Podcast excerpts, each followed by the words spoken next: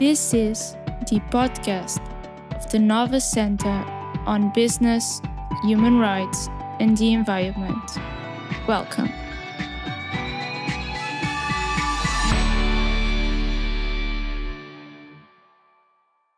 Bem-vindos ao novo episódio do podcast do Nova Center on Business, Human Rights and the Environment. O meu nome é Raquel Bergoa Dias e sou Research Associate. Irei conduzir este episódio dedicado à discussão em volta da moda sustentável e a sua correlação com os direitos humanos. Segundo a Comissão Europeia, todos os anos cerca de 5,8 milhões de toneladas de têxteis são descartados na União Europeia, o que equivale aproximadamente a 11 quilos por pessoa. A indústria da moda é um dos maiores poluidores do mundo.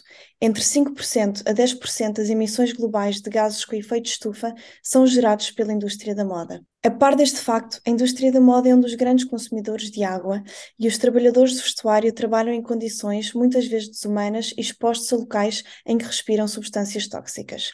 Nesse sentido, a Comissão Europeia propôs, a 30 de março de 2022, uma estratégia europeia para textos sustentáveis e circulares que tem como objetivo implementar um novo paradigma alinhado com sustentabilidade no setor do têxtil e do vestuário, que tem como linha mestre modelos de negócios circulares. A Comissão pretende que até 2030 os produtos têxteis em circulação na União Europeia tenham ciclos de vida mais longos e sejam produzidos com respeito pelos direitos humanos e ambiente. Torna-se imperativo que tantas organizações, as empresas e os consumidores fomentem um novo padrão de sustentabilidade e colaboração em toda a cadeia de valor. E problematizar se os avanços legislativos e as empresas estão, de facto, alinhadas neste sentido. Por isso mesmo, hoje são convidados no nosso podcast a Salomé Areias, Country Leader na Fashion Revolution e PhD Fellow in Sustainability and Consumer Awareness no Center for Environmental and Sustainability Research, e Francisco Granja de Almeida, advogado associado na Sociedade de Advogados Vieira de Almeida e mestre em Direito Internacional Público, especializado em Direitos Humanos pela Faculdade de Direito da Universidade de Utrecht. Muito obrigada por terem aceitado o nosso convite e começando com a nossa primeira pergunta. Quais os principais desafios que as empresas enfrentarão com a implementação da Corporate Sustainability Due Diligence and Demanding Directive, tendo em conta o design que a União Europeia delineou para a indústria têxtil e do vestuário? Muito obrigado, Raquel. Um, começo por cumprimentar todos os que nos estão a ouvir, uh, já tive a oportunidade de cumprimentar Raquel e Salomé, e cabe-me a mim fazer esta primeira introdução sobre esta primeira pergunta. Um, e ora bem, a pergunta é sobre desafios. E, de facto, a legislação que aí vem em matéria de dever de diligência nas cadeias de valor da União Europeia é desafiante o seu cerne não é novo, portanto, desde 2011 que, que, as Nações Unidas emitiram guidelines para todas as empresas, determinando que elas devem respeitar os direitos humanos na sua cadeia de valor e nas suas operações diretas. E quando estamos a falar de cadeia de valor, estamos a falar em montante e a jusante, portanto, a clientes e a fornecedores.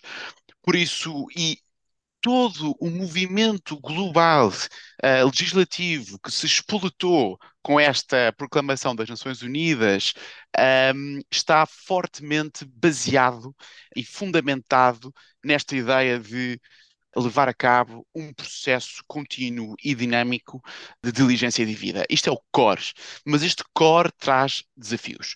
Porque, naturalmente, se pensarem num grupo empresarial que tem sete filiais, dez sucursais e que em Portugal é composto por 10 empresas diferentes ou por 15 que têm diferentes operações, isto é um grande desafio.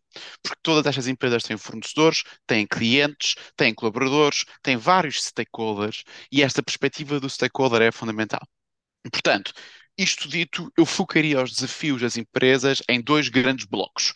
O desafio de fazer bem feito, porque isto de, levar a cabo um processo de diligência de vida ou de human rights due diligence, como se diz uh, em inglês, não é fácil, é desafiante e tem que ser bem feito. E o outro desafio é o custo porque temos de ter uma conversa franca sobre o custo que levar a cabo este processo vai causar às empresas. E, e, isto, às vezes, não é tão falado, mas se nós queremos ajudar as empresas a caminhar para o crescimento económico sustentável, temos que falar do custo que isso, traz, que isso acarreta, porque é um custo natural que, a meu ver, é um custo que se transforma em valor acrescentado. Mas aí vamos. Relativamente à primeira pergunta, como fazer bem feito é uma pergunta sobre qualidade. Porque isto de levar a cabo o processo DD não é muito fácil. É um processo que não é um processo linear, pelo contrário, é um processo com uma estrutura celular, portanto, tem no, no, seu core as políticas de direitos humanos e à volta das políticas de, de direitos humanos circulam que nem um, um, núcleo e as células e os eletrões, várias outras fases desse processo. Portanto, primeiro implementa-se políticas e depois identifica-se riscos, cessam-se os riscos e as violações de direitos humanos se estiverem a causa, acompanham-se resultados, comunicam-se resultados e, por último, se tiver sido efetivamente cometido algum ato que viola os direitos humanos pela empresa, então tem que ajudar a reparar o ato, uma espécie de juízo do que é como as coisas teriam se não tivessem acontecido. Portanto, estes seis passos que eu fiz aqui, um brevíssimo, brevíssimo resumo, não são uh, lineares. Não é um, dois, três, quatro, cinco, seis, está feito. Pelo contrário, é, há um core e este core é contínuo e dinâmico e é focado no risco. Portanto, o que a legislação diz é que se houver um novo risco identificado, deve repetir-se o processo. Se houver um novo fornecedor, deve repetir-se o processo. Portanto, isto não é um one shot e muito menos é um one size fits all. Portanto, isto tem que ser feito com o apoio de especialistas, mas no coração da empresa. Portanto, é, há uma frase que eu adoro que é não dá para fazer outsourcing da Human Rights Due Diligence. A Human Rights Due Diligence tem que ser feita no coração do negócio, acompanhada por especialistas. Para quê? Para ser bem feito. Porque uma coisa é fazer isto de forma séria e intelectualmente honesta. Outra coisa é fazer isto com um tick in a box. Não é? E o tick in a box não vai mudar nada e hoje em dia os consumidores sabem que é tick in a box e o tick in a box não mitiga risco, pelo contrário, só o acrescenta. Por outro lado, é preciso ter conversas difíceis. Portanto, ainda no campo da, da qualidade, é preciso ter conversas difíceis. Este processo espoleta conversas sérias que têm que, ter, têm que ser tidas e obriga a que as empresas destapem os olhos a coisas que sabem que estão lá, mas que não querem tanto, por vezes, por naturalmente, porque são empresas e têm que fazer priorizações, olhar. Portanto, isto implica um processo sério e que não é fácil. Portanto, isto é um desafio, é a qualidade. O outro desafio é o custo. Porque se isto é para ser bem feito, é para ser bem feito com a ajuda de pessoas que sabem o que é que é a Human Rights Due Diligence, não é? E isso pode ter um custo, Uh, ou pode não ter, porque essas pessoas já podem estar na empresa e podem se formar, mas isso são outros 500, é como mitigar o custo, mas isto tem um custo e esse custo é bipartido, a meu ver. Por um lado, tem o custo de contratar o know-how, não é? Porque é preciso contratar especialistas para fazer isto bem feito. Por outro lado, tem o custo de, de levar isto a sério, não é? Porque reparem, se uma empresa levar a cabo um processo de diligência de vida em matéria de direitos humanos, uma empresa do setor têxtil, que é a nossa conversa de hoje, e apercebe-se, através do processo, que é baseado no risco, que o seu fornecedor na, na, na região Xinjiang, na China, tem mão de obra escrava a produzir têxtil, mas que esse fornecedor lhe dava um produto a um euro, se calhar vai ter que ir para outro fornecedor que lhe dá um produto a quatro. E isto é um custo para as empresas. Portanto, é preciso ter uma conversa relativamente uh, cândida sobre este assunto também. A meu ver, e de certo que, que a Salomé concordará, penso eu, isto não é um custo, isso é valor acrescentado. Porque a empresa está a quebrar uma relação estável comercial que é tóxica, que é pouco sustentável, que prejudica o desenvolvimento sustentável do, da, do mundo, e aqui há toda uma discussão que é preciso ter tida sobre os países em desenvolvimento, ou seja, de que forma é que esta gestão de fornecedores é feita à luz dos países em desenvolvimento, e isto era tudo para dizer que este custo é valor. É valor porque mitiga risco, é valor por dar posição no mercado e é valor porque cria resiliência empresarial. Portanto, eu, a meu ver, os dois principais desafios são, de facto, fazer isto bem feito e ter atenção ao custo, que no final do dia é valor acrescentado. Obrigada, obrigada Francisco, um, por, pela, pela tua resposta que vem de um profundo conhecimento legal, uma resposta tão completa, à qual eu vou acrescentar, na verdade, a nossa, a nossa preocupação, quando digo nossa, do Fashion Revolution de Portugal, a nossa preocupação também com a água que tu apontas, que para nós é, é, é o mais importante quando, fala, quando falamos de desafio para as empresas, que é o custo, que desde sempre, em matéria de, de desafio face à sustentabilidade, tem sido maior, tem sido o calcanhar daquilo, na verdade, para as pequenas e médias empresas que, que querem iniciar-se neste, neste, processo de, de transição, de, de nascimento, vá, para a sustentabilidade, o custo facilmente separa as grandes empresas das mais pequenas. E este uh, Corporate Sustainability Due Diligence, uh, o que nós vemos aqui, na verdade, vemos desafios que na realidade têm mais a ver com o facto de não estarmos aí muito mais profundamente a nível de mudança sistémica, de sistema económico, e o facto de não estarmos a mudar profundamente o sistema económico, uh, isto acarreta uma série de, de, coisas que vão ficar na mesma. Vamos, uh, vamos dizer assim. Tanto quanto sei, esta proposta é, é centrada para já em dois grupos diferentes de empresas que, se não me engano, há um primeiro e um segundo grupo, não é? Um primeiro grupo que está acima Uh, que tem acima de 500 trabalhadores, penso que é assim, não sei se Francisco terá confirmar, uh, e acima de 140 milhões de, de, de, turnover, e o segundo grupo acima dos 40 mil. Eu não estou bem certa se estes são os números corretos, um, mas a última vez que vi uh, é esta ideia que tenho. Isto deixa uma série de outras empresas fora deste, deste escrutínio, parece-me, e depois há muitas outras questões que é, obviamente, essa questão da, da vivemos numa era em que as empresas são construídas com, com uma cadeia de abastecimento transglobal.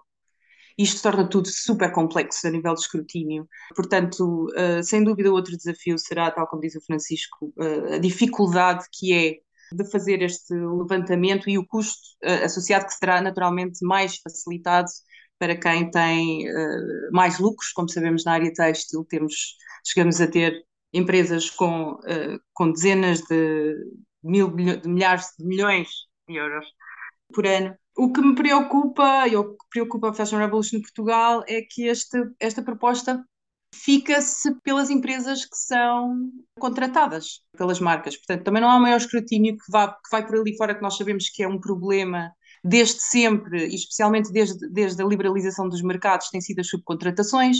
Portanto, toda esta parte da cadeia de abastecimento que fica na obscuridade que é de onde vêm geralmente os, todos os problemas de escravatura moderna, de trabalho infantil, eh, é toda a parte que fica em backstage, não é? Que ninguém tem acesso. Preocupa-me que, que isso não tenha sido, pronto, que isso fique, não fique à luz desse, desse escrutínio. Preocupa-me também que haja uma grande, um grande peso, uma grande exigência em haver uma maior trans, transparência com certificados uh, e também tentar perceber, uh, porque certificados sempre, sempre houve e, e, continua a haver esta dificuldade das marcas mais pequenas conseguirem pagar essas certificações. Preocupa-me a questão de, por exemplo, há coisas que são levantadas que eu acho mas até podemos falar disto mais tarde. A questão dos microplásticos, que eu, que eu acho sempre que é um mito que foi gerado para, para as marcas pensarem sobre as fibras têxteis, quando na realidade isto é um problema de desperdício, não é um problema das nossas máquinas de lavar. Há esta questão de reduzir o fast fashion e centrar, criámos uma espécie de uma obsessão com a segunda mão, quando na verdade a segunda mão tornou-se um problema igual, se não pior, ao do fast fashion.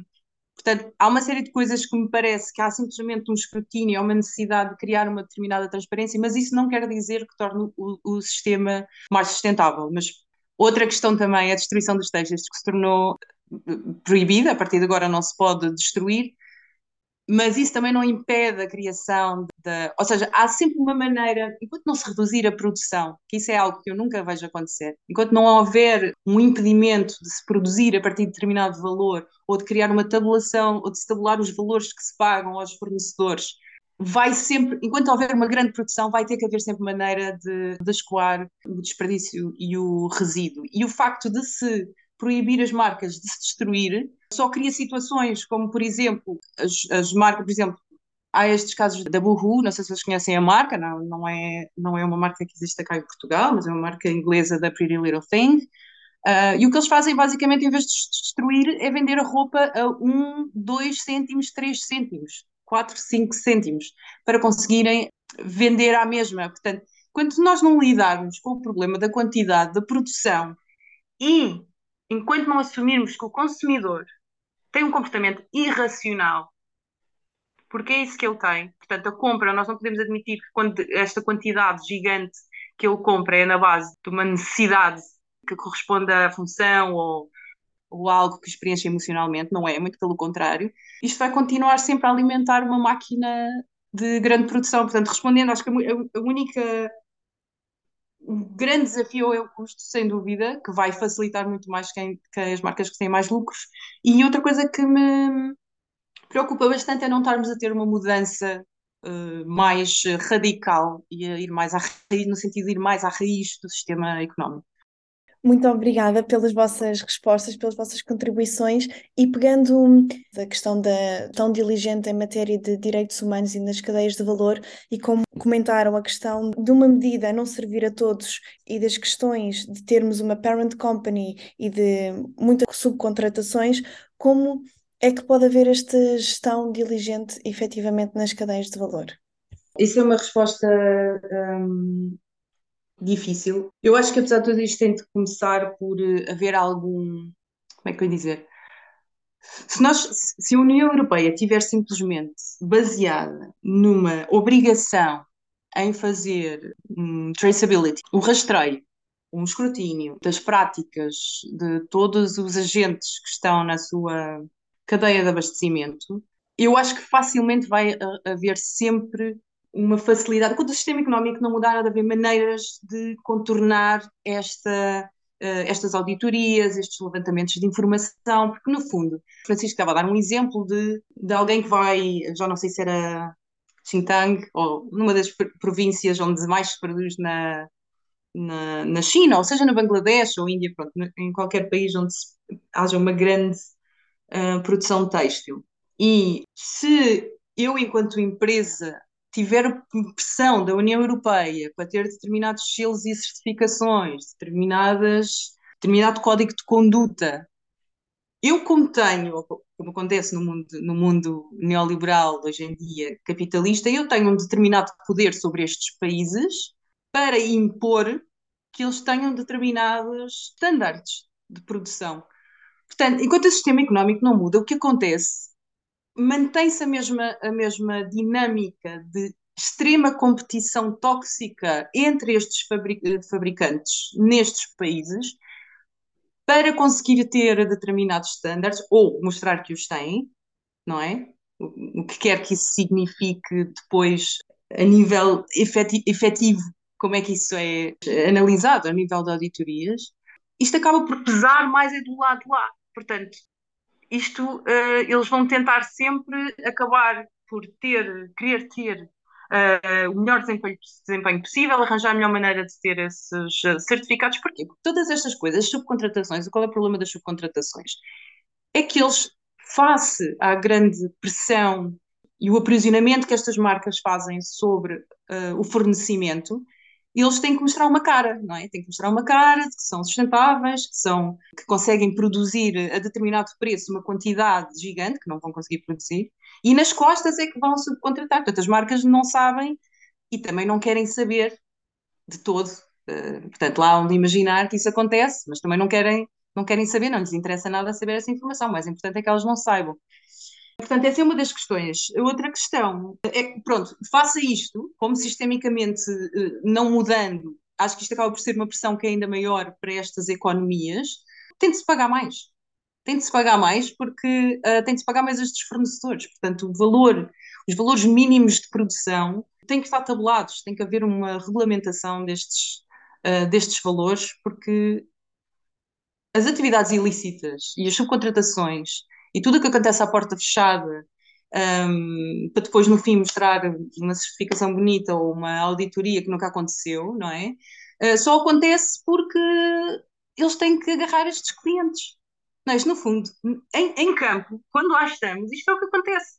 Uh, seja que lei é que saia, que diretivas da União Europeia é que saia, que certificados é que seja ah, necessário ter, ou, ou labels, ou seja o que for, a pressão recai sobre eles porque são eles, estamos a falar destas economias, né? são eles estes, uh, os donos das fábricas, que se desunham numa competição, são sete cães a um osso, para conseguir o melhor desempenho, o mais rápido, o mais baixo preço, porque estas marcas não têm nenhuma nenhuma, uh, ninguém a impedi-los de pedir o mínimo preço possível. E para mim isto é, é a questão central. Não interessa se vamos inventar mil e uma obrigações para ser transparente, porque isto nada indica que o consumidor vai comprar mais sustentável, só vai indicar que ele vai ter mais conhecimento. Mas um consumidor sob um, comportamento aditivo só vai dormir um bocado melhor à noite sabendo que um, um produto tem, tem um certificado. Portanto, há uma série de coisas aqui que pouco importa.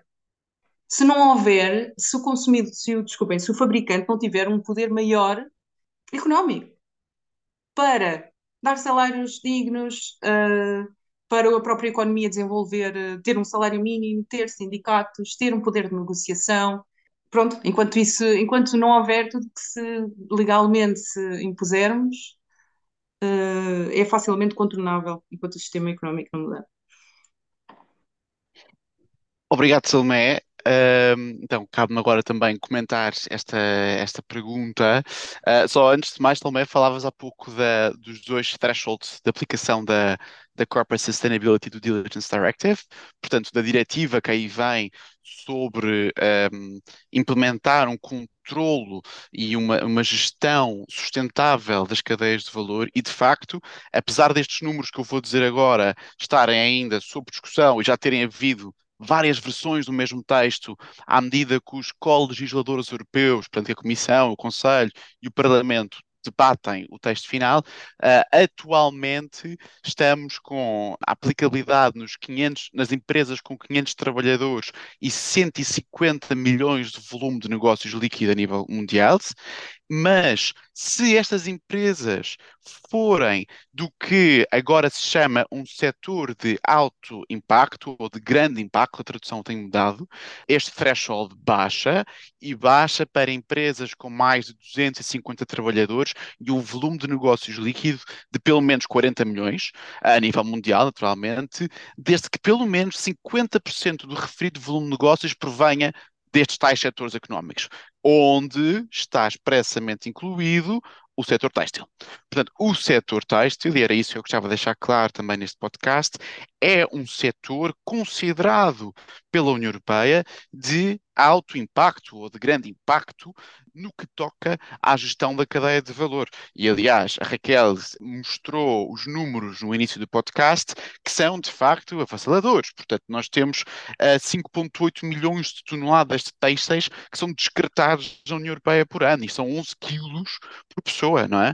E, ao mesmo tempo, esta indústria que tem este impacto é uma indústria que é crucial para o desenvolvimento económico e, naturalmente, para o sustento da, da, da, comunidade, porque são 160 mil empresas, 1 milhão e meio de trabalhadores e 162 mil milhões de volume de negócios. Portanto, isto só na União Europeia em 2019. Portanto, nós estamos a falar de uma indústria que emprega muita gente, que é crucial para o desenvolvimento económico e, na minha opinião, e sem querer, e sem querer entrar numa discussão mais política ou económica, que acho que uh, teremos outros, outros, outros fóruns, que, na minha opinião, são crucial para o desenvolvimento sustentável. Portanto, esta legislação que vem de certa forma, tentando não sufocar as empresas em obrigações, porque as empresas estão cá para fazer lucro, não é para estarem esmagadas por quadramentos legais abusivos. Mas que esta legislação que vem, de certa forma, dizer: atenção, vocês têm que olhar para, vosso, para, a vossa cadeia de valor e para os vossos fornecedores, o que está a fazer é pôr no cerne de negócio, então, este controle do impacto nos direitos humanos e no ambiente, tentando criar uma espécie de, de capitalismo consciente, vá, como se fala em grosso modo. Isto dito, e não entrando nesta questão, gostava então de responder à pergunta que a Raquel pôs, que era qual é que é o papel da gestão diligente em matéria de direitos humanos. Eu acho que este papel é chave. Eu acho que este papel é chave e acho que este papel é principal. E por três motivos. O primeiro é o movimento. Portanto, a cadeia de valor, se pensarem num rio que vai, vai da nascente à foz, atravessa um conjunto de empresas, um conjunto de realidades. E se o foco da legislação está na gestão de risco ao longo deste rio, então o que se está a criar é um verdadeiro movimento coletivo e vivo de cuidado. Isto, em termos jurídicos, diligência de vida é um palavrão, due diligence é um palavrão. mas em termos jurídicos, a diligência é cuidado, é dever de lealdade e dever de cuidado. Qualquer administrador em qualquer empresa tem deveres de diligência. Portanto, uh, em termos jurídicos, conceito de diligência não é, não é uh, antigo, pelo contrário, está muito ancorado a um termo que pessoalmente não gosto muito, de bonus pater família, portanto, bom pai de família, mas que, estando ancorado a este termo, significa apenas a gestão levada a cabo de forma leal e cuidadosa. Portanto, esta gestão levada a cabo de forma leal e cuidadosa, transportada para o mundo uh, da cadeia de valor pode ser de facto transformacional e acredito mesmo nisso. Ademais, para além do movimento global, temos que pensar também na questão do trabalho digno, porque o trabalho digno é, e é em absoluto acordo com a Salomé, o trabalho digno é o cerne desta questão, um trabalho digno e o meio ambiente, naturalmente, esses dois, esses dois stakeholders, e que este, o que este dever de diligência de vida faz é ancorar o negócio numa espécie de salvaguarda mínima do que é que é dignidade humana.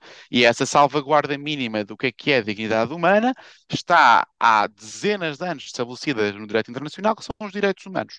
E, aliás, é muito interessante porque este conceito de salvaguardas mínimas tem vindo a ser replicado ao longo da legislação europeia, até na taxonomia, onde nenhuma empresa pode dizer, nenhuma empresa abrangida pelo regulamento da taxonomia, mas isso são outros 300, nenhuma empresa pode dizer que leva a cabo uma atividade economicamente sustentável se a entidade legal, e não é atividade, que é muito diferente dizer a atividade da empresa ou a empresa, mas se a, se a entidade legal não levar a cabo um processo de due diligence focado nos procedimentos e no dever de cuidado, isto dito, e para terminar, eu acho que o papel da supply chain due diligence, ou da gestão diligente em matéria de direitos humanos, é crucial. Muito obrigada pelas vossas respostas e para finalizar e seguindo esta linha de pensamento do movimento global de cuidados, gestão de risco, de alinhar com todos os stakeholders, de que forma é que consideram que a indústria da moda se pode entrelaçar verdadeiramente com a economia circular como um novo paradigma dos modelos de negócio da indústria têxtil e do vestuário? Eu acho que a indústria da moda tem o potencial para ser a líder global da sustentabilidade. Acredito mesmo nisto, porque a indústria da moda, é, quando nós começamos a estudar o, o, respeito das empresas em matéria de direitos humanos e o dever de diligência, o dever de cuidado, começamos logo por estudar os casos atrozes da indústria têxtil, não é? Portanto, aquela, os, os casos das, das sweatshops no Bangladesh, há pouco a Selma falava também, portanto, esta ideia de que a indústria da moda e do têxtil e do vestuário é uma espécie de, de underdog da sustentabilidade. A meu ver, Uh, tem todo o potencial para ser um, um, líder global agora. E o que eu vejo, uh, trabalhando com as empresas diretamente, é que são estas, precisamente, são as empresas desta indústria mais flagelada para estas atrocidades sociais que têm levado a cabo uma defesa proativa em matéria de direitos humanos. Portanto, este movimento também tem sido desenvolvido à mão das empresas responsáveis que têm liderado o mercado para fazerem o seu negócio mais alinhado com a sustentabilidade. E fazer negócio alinhado com a sustentabilidade não é fazer sapatos com uma mão de obra de um dólar por dia e trabalho infantil e depois ir plantar árvores para a serra. Para a serra fazer um negócio alinhado com a sustentabilidade é a própria produção de valor ser sustentável. E isto é completamente diferente. Este é o modelo de negócio que defendi há pouco. Isto dito, acho que a indústria do setor têxtil e vestuário está cheia de bons exemplos.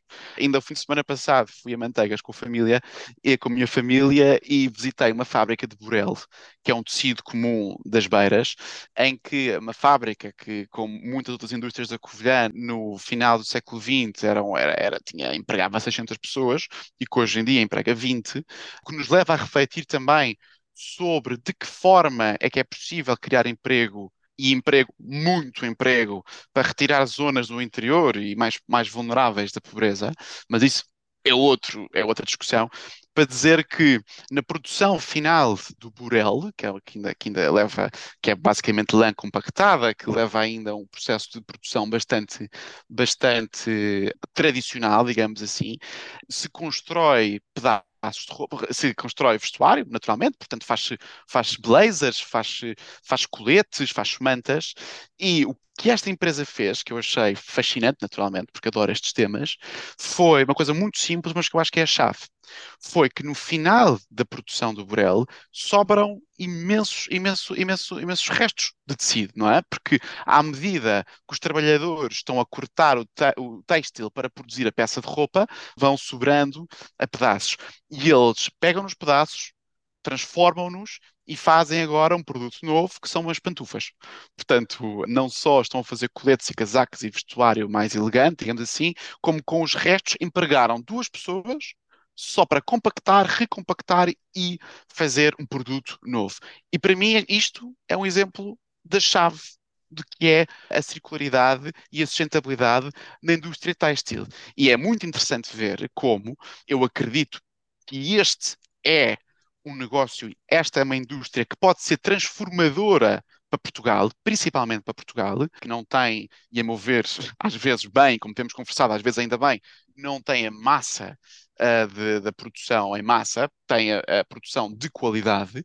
Eu acho que esta indústria da qualidade pode ser transformadora e, ademais, já está a ser feita. E é engraçado que os meios tradicionais de produção têxtil às vezes são os mais sustentáveis. E este negócio mostrou-se como uma, uma espécie de, de Portugalidade na, na tradição, juntamente com a inovação e a sustentabilidade, criou um produto novo e, a meu ver, alinhado com este modelo de negócio.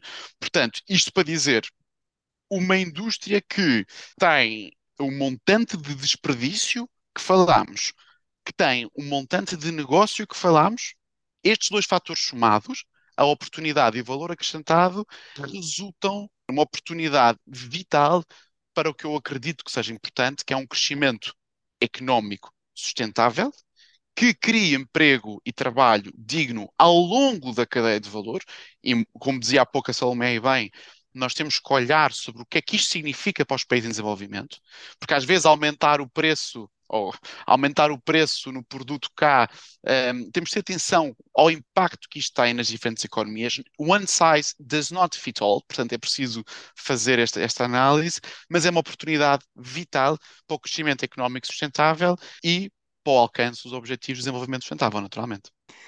Francisco, ainda bem que tiveste a oportunidade de ir a Manteigas e, e conhecer o Burel, é de facto um fantástico exemplo. E acredito que se nós aplicássemos de facto a economia circular como de uma forma não seguindo o económico, não seguindo o crescimento económico sustentável, mas sim o de crescimento na nossa visão, poderíamos ter muito mais exemplos. Eu acho que infelizmente nós temos excelentes cabeças, excelentes ideias, excelentes. Quer dizer, temos um potencial imenso a sair todos os anos das universidades, eh, dos vários cursos de moda que nós temos que, que se perdem porque não tem, não, não, não, há, não há, como é que eu dizer, não há uma força das pernas económica e de, e de, e de logística, não é? De produção, como sabem. Este, esta economia está, está virada para a produção em massa, como vocês também estava a falar. Uh, não é o caso para Portugal, mas, mas ainda assim é preciso ter eh, uma, uma, uma, produção substancial para, para se conseguir existir, para conseguir haver uma ideia, por mais sustentável que, que ela seja e por mais paradoxal que isso seja, não é? Tipo, quer dizer, queremos fazer um desenvolvimento sustentável, que é um termo que eu acredito ser um oxímoro, e no entanto não conseguimos começá-lo em Portugal porque é preciso uma produção massiva de algo que é sustentável, isto é absolutamente paradoxal. Mas eu acredito que há um potencial imenso em pensar as coisas de forma circular, e com isto quero dizer que não sei se esta é a forma como a União Europeia vê a circularidade. Eu, da forma como vejo as diretivas da União Europeia e, e as suas ideias pelo desacoplar o crescimento económico do, da exploração de recursos, é que se pretende não uma circularidade, mas circular lixo. Ora, circularidade não é circular lixo, não é criar muito, não é produzir muito para desse resíduo poder-se rodar duas, três, cinco, dez mil vezes e assim conseguir aumentar-se a produtividade e o lucro uh, nas empresas e especialmente, até seguindo as uh, diretivas da União Europeia, querendo que esse resíduo volte à própria empresa, o que por um lado eu concordo, porque acho que as empresas têm que ter em mente, respondendo já à pergunta, têm que ter em mente à partida na criação do produto o seu final de vida, Por outro lado, para empresas que produzem muito e que são responsáveis por estes crimes ambientais e humanos, também significa potenciais delitos a acontecer dentro de portas, mais uma vez, não é? Uh, há pouco tempo estava a fazer um exercício sobre o que é que era a segunda, terceira e quarta mão, o que é isto da segunda mão, porque a partir do momento que está tudo dentro da mesma empresa, nós deixamos de poder controlar, quer dizer, torna-se tudo um, um, valor meio que especulativo, não é? Como, como é que eu dou valor às coisas? Se é o quê? É quando eu uso duas vezes? É quando eu uso e dou à minha amiga e ela usa? É quando eu devolvo à loja e eles voltam a vender? Isso já é segunda mão ou não é segunda mão?